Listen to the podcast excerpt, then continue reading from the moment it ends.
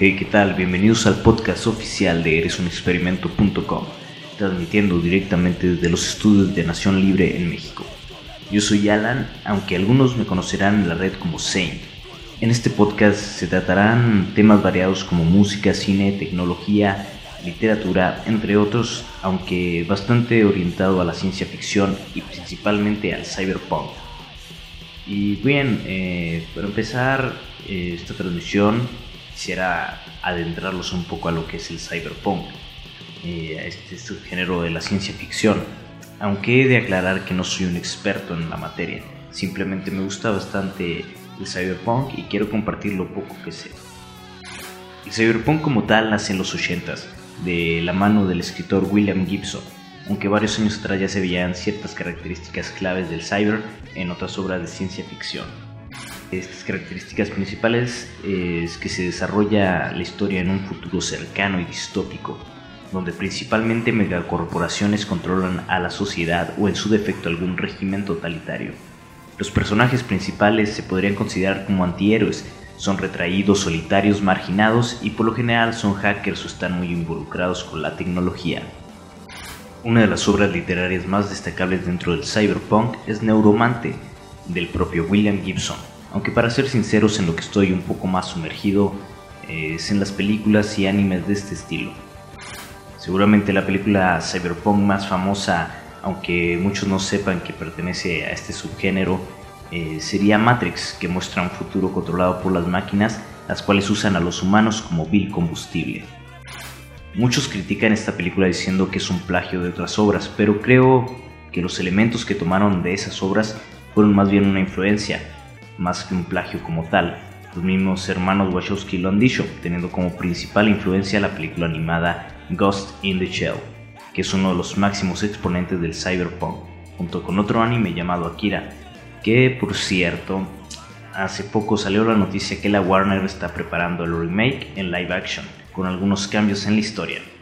Según se dice, la acción no se llevará a cabo en Neo Tokio, sino en Neo Manhattan, ¿Que acaso los gringos no pueden soportar no ser el centro de atención? Todo lo increíble, lo paranormal, invasiones extraterrestres, ataques zombies y demás sucesos propios del sci-fi están destinados a suceder en el país de McDonald's y Coca-Cola? Bueno, le dejo una advertencia para Warner. Si echan a perder una de las obras más importantes del cyberpunk y de la ciencia ficción en general, verán fuego, mucho fuego en sus estudios. No repitan el mismo error que hizo la Fox con Dragon Ball Evolution. Y bueno, hablando de otros animes, uno que me gustó bastante fue Serial Experiment Lane y me recomendó Adrián del blog Grind the System, del cual ya había hablado en el blog. Pero bueno, hablaré un poco más. Lo ocurrido en la serie se asemeja mucho a la sociedad actual, a pesar de haber sido emitida hace más de 10 años.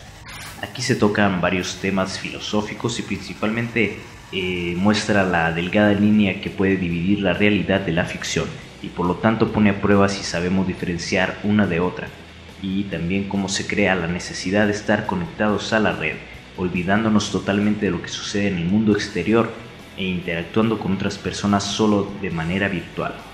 Mm, ¿Alguien dijo Facebook? Siguiendo con el cyberpunk, pero ahora del lado de la música, me gustaría hablar un poco de la canción con la que abre este podcast, que es Control All Delete de Dystopia, banda de sludge metal de California. La escogí como opening ya que la letra refleja una historia parecida a las obras cyberpunk, teniendo una similitud parecida a un tema que tratan en Lane, que la vida virtual y cómo nos olvidamos de la vida real.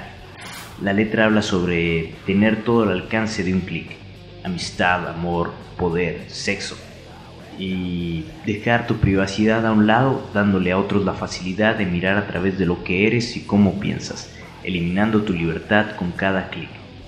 De nueva cuenta, alguien dijo Facebook, lo que me lleva al tema de las redes sociales.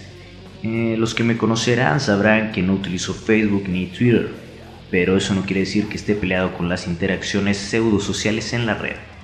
Por ahí me podrán encontrar en Idéntica, que es la alternativa libre a Twitter. Utiliza StatusNet, que es software libre, y la comunidad es bastante grande, aunque muchos dicen lo contrario. Lo que pasa es que aquí se tratan temas un tanto más geek, por así decirlo, sobre todo lo que es programación, Linux y sus diferentes distribuciones y en general, pues se habla mucho de software libre, por lo cual no es una red muy llamativa para el usuario promedio, sin ofender. Eh, ahí me podrán encontrar como Eres un experimento, pueden entrar directamente a identi.k diagonal Eres un experimento. Para Facebook hay algunas alternativas libres, aunque también poco difundidas por el ámbito donde se gestaron. Una de las más importantes y de las que se ha hablado más en blogs de tecnología es Diaspora, la cual está todavía en fase alfa y a mí sigue sin llegarme la invitación para probarla. Aunque claro que puedes bajar el código fuente para instalarlo en tu servidor, solo que no he tenido tiempo de ahondar en él. Eh, algo que me llamó la atención es que hace unos días se presentó la red social de la WASH, que es la universidad donde yo estudio, y precisamente está basada en Diaspora, pero tiene una integración de servicio en la nube, algo bastante interesante y que espero poder probar muy pronto.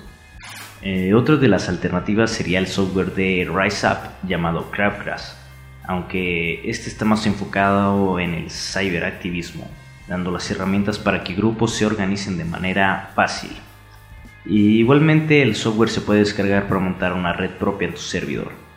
Eh, también existen otras redes tales como New Book, que es creación chilena, pero por ahí escuché que los desarrolladores la abandonaron hace tiempo. La última entrada del blog de soporte es de hace casi un año, aunque se ve que sí hay actividad por parte de los usuarios.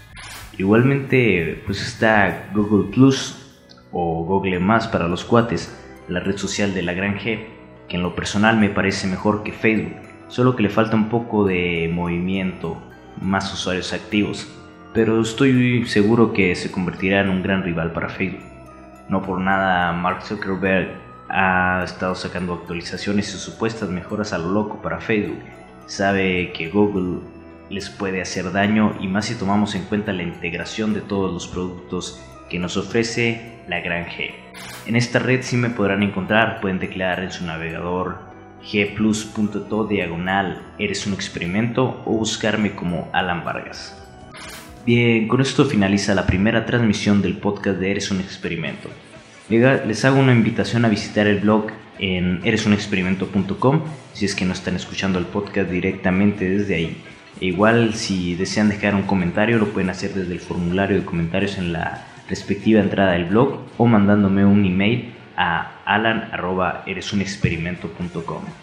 Espero mantener una periodicidad en el podcast, mínimo sacar una transmisión cada 15 días, aunque lo, ideal sería sacarlo cada semana. Pero eso ya dependerá de qué tan ocupado esté viendo buenas películas sci-fi.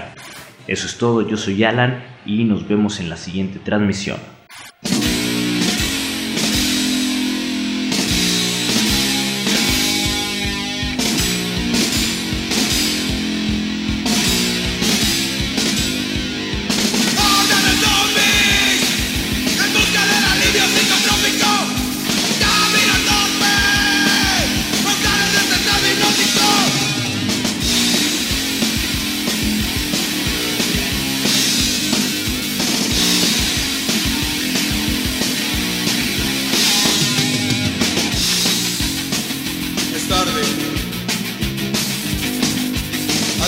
Tu